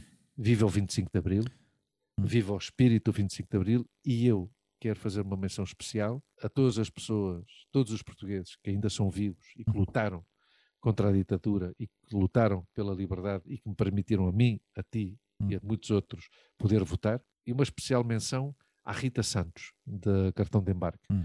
porque ela, na sua viagem na Geórgia, quando, quando lhe perguntaram para fazer algum trabalho explicar o que era hum. o seu país, Sim. ela explicou o que era o seu país a partir do 25 de Abril. Isto é muito bonito. Sim. 25 de Abril sempre, fascismo nunca mais. Yeah. Amizade para sempre. Hugo, gosto muito de ti. Também gosto muito de ti, Luís, e obrigado por teres por estar aqui mais uma vez, mais uma tarde, mais um dia, mais um episódio. Obrigado a ti por abrir a porta. Sempre. A porta está sempre aberta, Luís. Oh. Sempre aberta. Love you, baby! Olha, Beijinhos a todos. Sabes, não, espera lá, espera lá que ainda temos de dar aqui algum reconhecimento, não é? Que pá, que reconhecimento porque não, o pessoal está a gostar muito da nossa dinâmica ultimamente, os nossos tete-a-tetes, os nossos one-on-one. -on -one. E. Volta às origens, não é? Regressa às origens. Mas eu acho que nós, se calhar, também já tínhamos, já, já tínhamos saudades disto. disso. Acho que precisávamos sim. disto, sim. E precisávamos, precisávamos deste... disto um pouco para.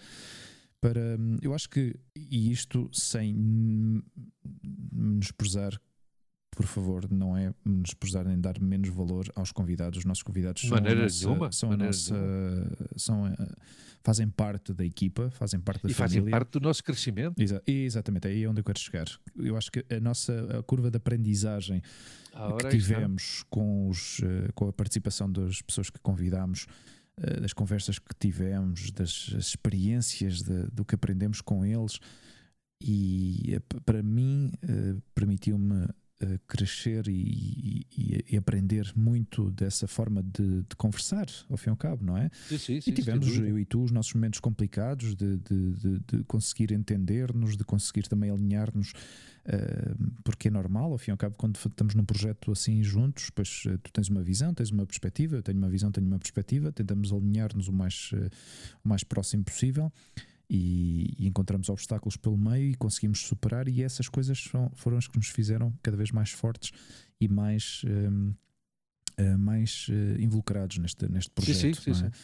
E por isso queria dar esta, esta digamos, deixar esta, esta menção assim especial às, às pessoas que já participaram, que já entraram. Uh, e também destacar esta, esta, esta questão que é uh, o facto de nós também precisamos do nosso tempo juntos e precisamos do nosso, uh, das nossas interações juntos, porque uh, em base ao que já aprendemos, ou que fomos acumulando, conseguir fazer isto cada semana é um desafio, é só em si, em si é um desafio, conseguir publicar, editar, ou editar e publicar todas as semanas é, é um grande desafio e e ao fim e ao cabo, o que, o que, o que eu agradeço tudo isto é, é poder partilhar este, este projeto contigo, é hum, também uh, ver que, mesmo que não tenhamos nada planificado de falar, de conversar, porque os nossos, os nossos episódios são quase todos feitos assim, de, por, cima, por cima do joelho, e hum, mais ou menos vamos com uma ideia, mas uh, depois, uh, à medida que vamos avançando na conversa, vai, vai, vai evoluindo, vai, vai avançando numa direção ou em várias direções. E, e, é isso que eu ainda continuo a. É, é, essa, é, isso, é talvez essa a, a, questão que ainda me continua a surpreender mais. Uh, essa capacidade eu, eu que nós que temos de, uhum. essa capacidade que nós temos de, de, de ir uh, improvisando à medida que vamos ah, ora está. Essa capacidade de improvisação que nós temos, a fonte dessa improvisação é a amizade que nós temos, ou a vontade que nós hum, temos. Sim. Então, esta, esta, o, que, o que aconteceu aqui foi um, um reencontro uhum da nossa improvisação, um reencontro entre nós. Porque no fim de contas, nós aprendemos muito e eu acho que nós demos valor ao nosso podcast com todos os nossos convidados, porque fizemos uma coisa, o que nós queríamos fazer, que era dar a conhecer histórias, hum. uh, uh, histórias de pessoas. Uh, mas é certo que tinha essa parte, eu não quero dizer negativa, mas não encontro outra palavra, outra palavra, que é, no fim de contas, esse convidado acabava por ser em alguns momentos, uma barreira entre tu e eu. Sim, eu acho Mas, pronto, que nos distanciou acho, um pouco. Exatamente, que nos distanciou um e agora reencontramos. Aliás, se nós fizermos esse programa magnífico com o Paulo César, que se chamou Reencontro, hum. nós agora estamos a viver também um reencontro nosso. E sabes uma coisa que eu gosto muito, que foi precisamente falando do Paulo César, e não só do Paulo César, do Rui, Rui Matias e de várias pessoas que, que se alegraram e celebraram o nosso reencontro sim. também. Sim, sim. Então isso é bom, porque nós... Uh, uh, uh, temos o apoio das pessoas que nos ouvem regularmente. Exato. Uh, o António, o Salvador, bem, todos, não é? Em que eles dizem: espera aí, gostei das entrevistas, pá, mas estou muito contente de, de ouvi-los de novo, não é? Hum. Sim, porque se ouve mais nós, ouve-se mais claro, de nós, sobre de nós. nós. Exatamente. Uh, Aliás, é... porque quando estamos com o convidado, no, os focos claro, vão centram-se na, na, temática, claro. Exatamente. exatamente. Até porque também é a nossa aposta em que o protagonismo seja a do, Claro, do, o convidado ao fim ao cabo convidado. É, é, a estrela, claro. digamos, é, é, Antes que eu fazia menção a, a, às pessoas que, uhum. que, lutaram uh, antes do 25 de Abril, há uma expressão que eu gosto muito, de, que, que se diz muito aqui, que é porque foram, somos, porque somos, serão. Ou seja, e, e os nossos ouvintes é o mesmo. Porque estiveram, somos, e porque somos, estão. Uhum. E porque eles estão, nós somos. Ou seja, Exato. o nosso podcast é uh, um processo de aprendizagem, e tu sabes, porque esta semana falámos disso, é, é um processo de, de aprendizagem a dois, uhum mas se há coisa que nós gostamos é tipo, por exemplo, a mensagem que nós recebemos esta semana do António Fernandes. É pá, olha, gostei, nos ouvi no Spotify, notei esta questão. Seja, não é verdade, eh, pode-se dizer, é magnífico. Seja, pode dizer, é eu magnífico. Deixei, eu, eu esqueci-me na edição, deixei 3 minutos de silêncio. De silêncio. Isto por se alguém quisesse relaxar e descontrair, eu sou. foi minha... Fim de contas era o nosso momento de chill out. Sim, foi o meu momento de chill Agora fica aí a meditar. Zen, medita um pouco.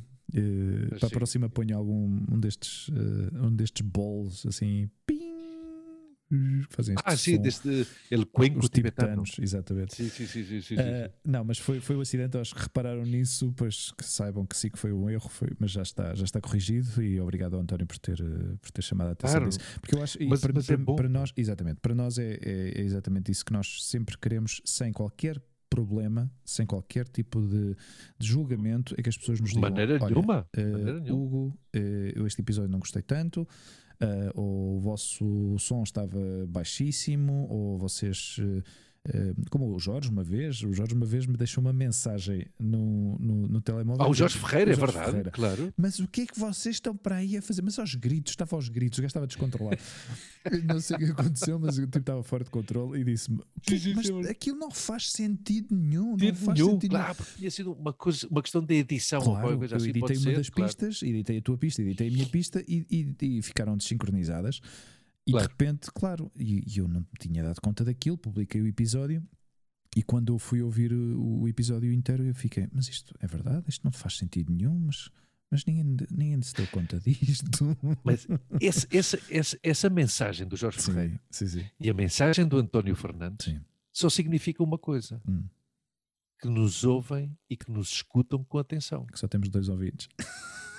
Não, não, não, não. Tem, temos dois ouvintes atentos, mas temos dois ouvintes que se sentem partícipes sim, desta sim, questão sim. e que dizem, pá, eu sinto-me à vontade para lhes dizer, claro. pá, não sei como é que tu editaste isto, pá, mas isto é uma porcaria. Isto, é isto não faz sentido. Mas foi, foi mesmo assim. mas, mas eu, epá, eu estava a ler a, a, a, mensagem do António Fernandes, pá, porque era uma mensagem escrita. Uhum. E, e eu, eu, eu, eu, por momentos ouvi, ouvi o António, sabes? Este tom calmado que ele tem, um pouco tímido, mas epá, ouve lá, eu, eu ouço sempre no Spotify, estás a ver? Então eu ouço e tal, e dei-me conta não, que houve três minutos do fico não ouvi ali nada. Não nada. Mas ele ficou até a última. Por isso, ou seja, há melhor elogio que esse. Sim, sim, sim. Há melhor elogio que esse. Imagina que tivéssemos dito alguma. uma uma destas que soltamos às vezes off, offline. Ah, claro, imagina que tu soltas aí. Sim, sim, que não me desse, não me desse. Mas até a minha mãe, até a minha mãe me disse qualquer coisa numa mensagem que me mandou. Uh, é, é, parece que está a descobrir um, um filho novo. está a ah, descobrir, ah, sim, uma, sim, sim. Está a é descobrir uma. O meu pai já há uns tempos que não diz nada, mas eu gostei desse comentário da tua mãe. Sim, foi, foi interessante, foi giro. Nota-te mais solto. Sim, sim, porque eu sempre tive este, este estado mental assim como muito muito fechado, muito, muito. Não é fechado, não era fechado, era introvertido, introvertido exatamente, mais, mais reservado. Mais reservado. Exato, exato. Mas normalmente, quando estou à vontade. Do, parte do teu encanto é essa. Achas que sim? sex appeal está... Oh, mãe. Achas já que falei, Eu já falei com várias mulheres que passaram pela tua vida oh, e elas disseram isso. Disseram isso. ok, tens que me esclarecer um pouco. Sim, mas é depois, depois do programa. Sim, isto não pode ficar on the record. Isto não pode ficar on the record. Muito bem. Bom, olha, pessoal. Uh, espero que tenham gostado de mais um episódio do nosso podcast. Todas as quintas-feiras estamos aí no Spotify, Apple Podcasts, Google Podcasts e todas as plataformas, no iVox também, não posso esquecer do iVox, porque senão o Luís fica chateado comigo. E não sejam acanhados nem acanhada. Sim, mandem Qualquer mensagens. coisa, exato, pá, participem. Qualquer Sim. coisa que vocês vejam. Facebook. O Ivo, o Ivo voltou-me a dizer esta semana Aham. pelo Facebook. Sim, continuam a ser os meus companheiros de correrias. Epá, fantástico, mas se há alguma coisa que tu não gostas, Sim, sim. alguma coisa que tu achasses que a gente pudesse falar, ou queres saber a nossa opinião, pois diz. Mas e vão gente- lá, vão lá à página, à página do. À não, não- não página, é só claro. no perfil de cada um de nós, porque temos uma página e para isso foi criada a página do Facebook, que é para que as pessoas, quando escrevem lá, tanto tu como eu, vemos as mensagens e respondemos. efetivamente. Percebes? Portanto, se escreverem na página no- do nosso podcast, procurem dentro do Facebook páginas, o nosso podcast, e aí todas as mensagens que vocês escrevam vão aparecer lá, o Luís vê, eu vejo e podemos responder em simultâneo.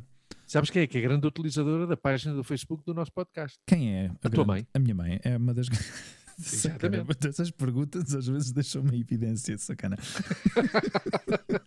tu sabes quem é que é, não sabes? Não, mas era uma Não, pergunta não retórica. Era uma pergunta retórica. ou Pois. seja, não era necessária a tua resposta porque já ia responder eu, mas pronto. Mas, Mas sim, caí, efetivamente. efetivamente. Nada. obrigado, obrigado Luís, obrigado aos que, aos que nos ouvem e que continuam a aguentar aqui com as nossas. as nossas Beijinho ao meu pai, beijinho à Um Diana abraço. Maria e beijinho à, à Céu. Exatamente, beijinhos a todos, E a todos. e abraços a todos. E, ah, e temos um ouvinte do Brasil que é um primo meu. Eh, Ah, sim? Bom, é primo da minha mãe, Arlindo, Arlindo Salgueiro, que se, não, se ouvir este. Ele disse-me antes, há uns minutos, uns minutos antes de começarmos a gravar, disse que estava a ouvir o das teorias. E eu, Ah, que giro! o das teorias, e eu disse-lhe: eh, Olha que bom, mas eh, realmente tocámos assim muito na superfície, não quisemos ser Exato. muito polémicos e tal. Mas ele ah, ele está contente. Porque ele tem, ele tem um canal no YouTube também, ele é psicólogo Ah, e bom. faz eh, um, o verdadeiro. Vamos lá ver se eu não, se eu não meto a pata. Deixa-me lá. Só um Dá bem a informação. Dá não, bem não, tem que dar bem a informação. para não, para não ficar mal, porque senão isto. O verdadeiro self. Seja, O fizeram- verdadeiro Celso. self. Fizeram aí um mix, eh, um mix entre o português e o, e o inglês. Eh, ele e dois, dois colegas de trabalho eh, fazem, falam sobre questões relacionadas com a psicologia e é, e é bastante interessante. Boa. Bastante interessante. Boa. E pronto, Depois recomendamos ao Arlindo que, que, que, se quiser, que ouça hum, o nosso programa número 25, Uhum. que foi que contámos com a, com a participação do, de um psicólogo. Bem, o, o, o 25 e o 32. dia 32. Programa 25 e Uhum. o programa 32. Hugo, grande abraço. Grande abraço, my friend. Digo eu que cada vez falta menos para a gente eh, estar Sim. na mesma sala a gravar o programa. Eu também acho que sim. Esperemos. E quando isso acontecer, por fim, Oh, oh, oh, oh, Vai oh, ser- épico. Prepara-te. Épico. Joe Rogan. Eu, eu- tenho mais pinta de Joe Rogan que tu, ah, Joe pelo Rogan, penteado. be aware. Be aware. Ah, ok. Be aware. Pois vá, querido. Uma boa semana. ah? Para ti também. Um grande abraço. Força aí. Força. Tchau, um abraço. Tchau, Tchau. tchau.